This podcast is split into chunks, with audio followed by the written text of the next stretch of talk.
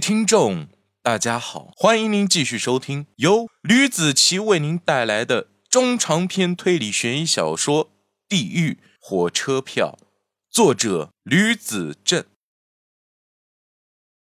大结局，今天的风特别的凄凉，吹在人身上，让人不住的从毛细血管里往外排汗。林凯此时变得异常的冷静。他感觉不到炎炎夏日对自己造成的酷暑难耐的感觉，他卯足了力气，使劲用脚尖顶着王元芳的大腿，猛地收回去。王元芳吃疼的汗流浃背，不停的支吾着，就是说不出来话。你还记得二零零二年开春，你曾经踹了一个妇人的肚子吗？林凯似乎是在自问自答，环顾四周。并问道：“王元芳没有任何反应，只是瞪大了眼睛看着林凯。他不知道林凯是在问他。说，林凯压低声音，趴在王元芳的耳朵边吼道：‘王局长哪里受过这种苦？平时甜言蜜语都受用不过来，谁会对他大吼大叫的？而且还是趴在耳朵根叫着，一个字说，似乎让王局长的脑仁瞬间缩成了一个小球，然后。’”随后瞬间膨胀，整个脑袋后脊梁都在冒着冷汗。嗯嗯，他婉转的嗯着，否定道，脑袋摇得像拨浪鼓似的。林凯伸手拽着王元芳的头发，用力向脑袋顶上推着。我刚才是不是问你了？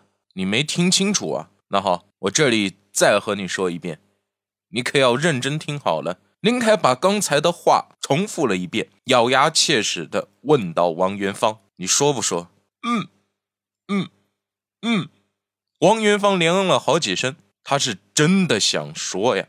林凯松开了手，“你还记得吗？”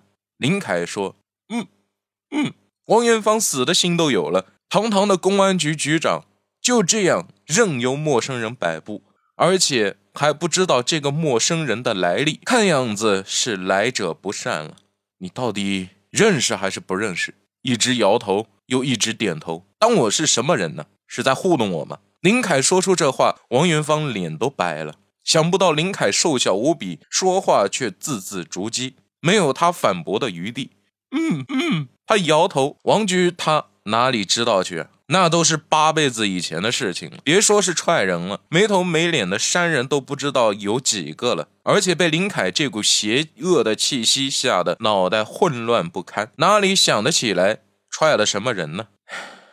我想你是想不起来了吧？好的，我给你看个东西吧。林凯掏出手机放在了王元芳的眼前，说道：“你好好看看。”王猛在楼下看着时间，感觉差不多了，走到了二楼的小黑屋门前。看守朱祁的刑警咳嗽了一声：“王哥，你怎么来了？我朋友是不是还在里面啊？”“啊，你说是刚才来看朱祁的人是吗？”“啊。”王猛说：“怎么了？我听你的声音好像有点问题啊。”“他早走了，走了好一会儿了。”刑警露出了无奈的表情。他说。过会啊，会给你去个电话的。没给你打电话吗？什么？给我打电话？王猛看了眼手机，正巧发现了张国栋发过来的消息。当看到林凯和连环杀人案两个词有关联之后，心中狐疑着，恍惚间看见了王局长三个字，心中暗叫一声不好，连忙跑去找张国栋问个清楚。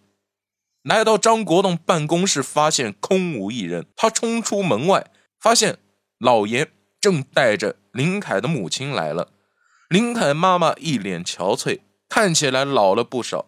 在得知林凯可能是杀人犯后，整个人就像抽空了的躯壳一样。怎么回事？刚才来的时候，我看到张国栋在下面阅兵。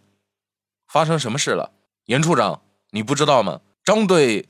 给所有人都发了短信啊！王猛说：“是吗？”老严和一众人都看向了手机，发现了这条消息，内容很简单，也很明了。林凯怎么混进这里了？老严说：“对不起，我也不知道。你们调查的线索，我也是不了解。只是今天我有一个叫林凯的朋友来这里看朱祁，他们是发小。”王猛说。你怎么不和我说一下呢？老严说道：“我，我也不知道啊，可能不是他吧。快去看看监控。老严说完，所有人都动了起来。王猛，你在这里看着林凯的母亲，我们这边去找人。可是没有什么可是的，林凯可是杀人不眨眼的恶魔，他杀了那几个受害者，你又不是没有看过。老严跑了两步，回手用手点指着王猛。如果王局长没出什么事还好，要是发生了什么意外，你自己清楚。走廊瞬间恢复了平静。人都走光了，张国栋这边早就派人去看监控了。在这同时，派出了三十名刑警搜查了刑侦大楼，同时派公安局的人也在搜查办公大楼。一时间，整个公安局和刑侦队热闹了起来，从来都没有这么热闹过。你来了，张国栋在二楼的楼梯口处看到了一路小跑的老严，人没找到吗？没有。张国栋耸了耸肩，林凯来我们刑侦队了。这都怪王局的乖儿子。老严说完也不回答张国栋的疑问。我这边去看监控了哈，监控那边已经有人去看了。你和我去挨个敲门吧。整个刑侦大楼一共有六层，二三楼审讯室和会议室以及接待室居多。张国栋已经查完了二楼了，正要去三楼。那好吧，三楼每个房间都空了，四楼每个房间也都空了。当他上了三楼。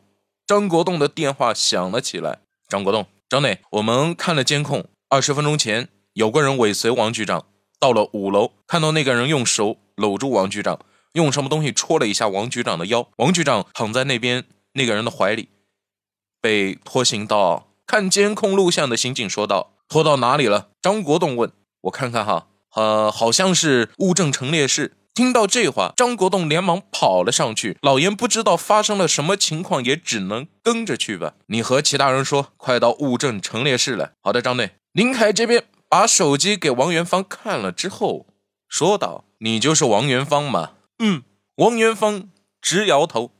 可是我怎么看这里的王局长王元芳的照片和你长得一模一样啊？还给我装蒜！林凯用力一推。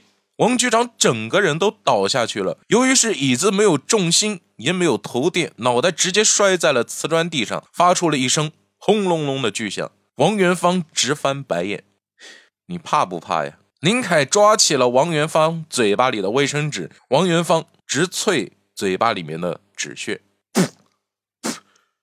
我我怕。你是谁？你到底想干什么？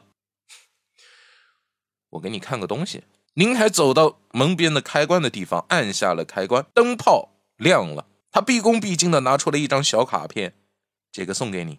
王元芳定睛一看，天哪，这个东西他怎么会有？一肚子的话，王元芳都不知道该怎么说。你怎么会有这个？我为什么不会有这个？这个很简单，是我自己做的。你想不到吧？林凯说：“你要不要？”“不要，我不要。”说着，王元芳裤子就湿了。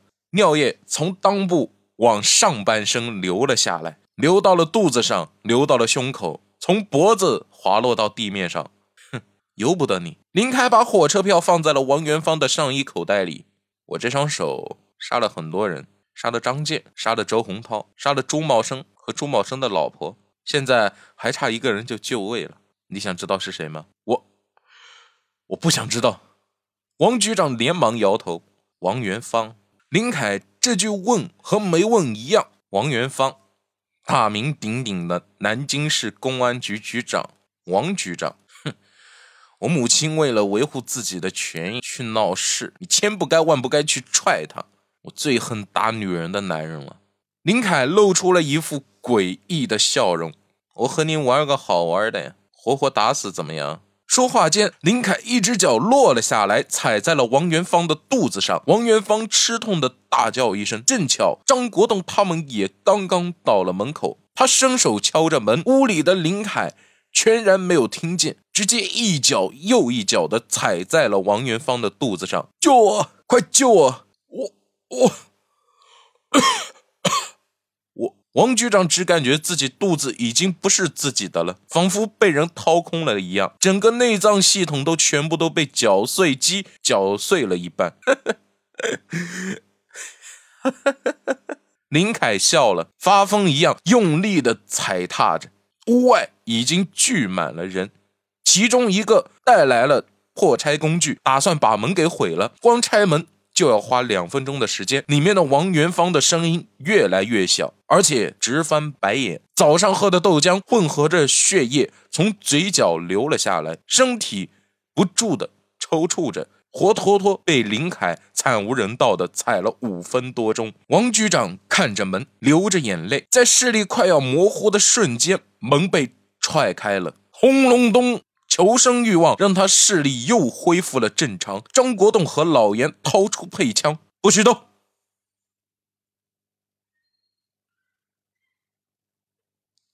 早在三分钟之前，对面一百多米的地方。警察就已经安排好了狙击手在消防高台上趴着，准备着狙击。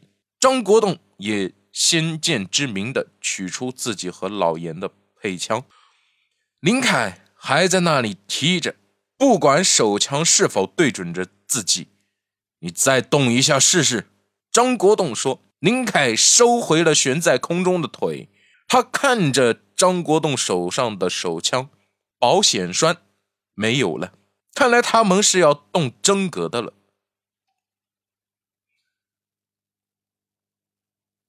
张健、周洪涛，还有朱茂生和他的老婆。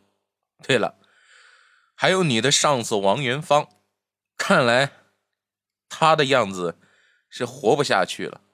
林凯说着，朝着窗台边上走去。你别动。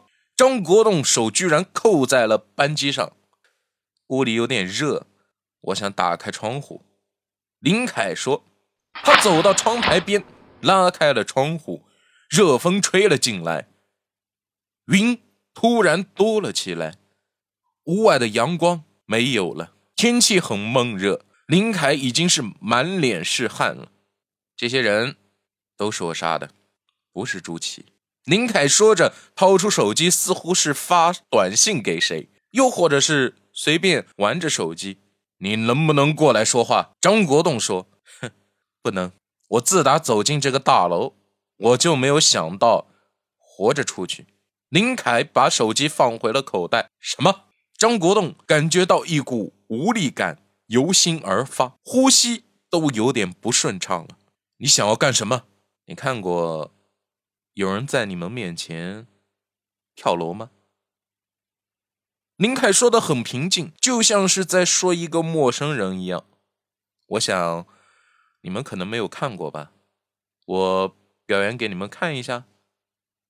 林凯站到窗边，双手扒在了窗边，身子探了出去。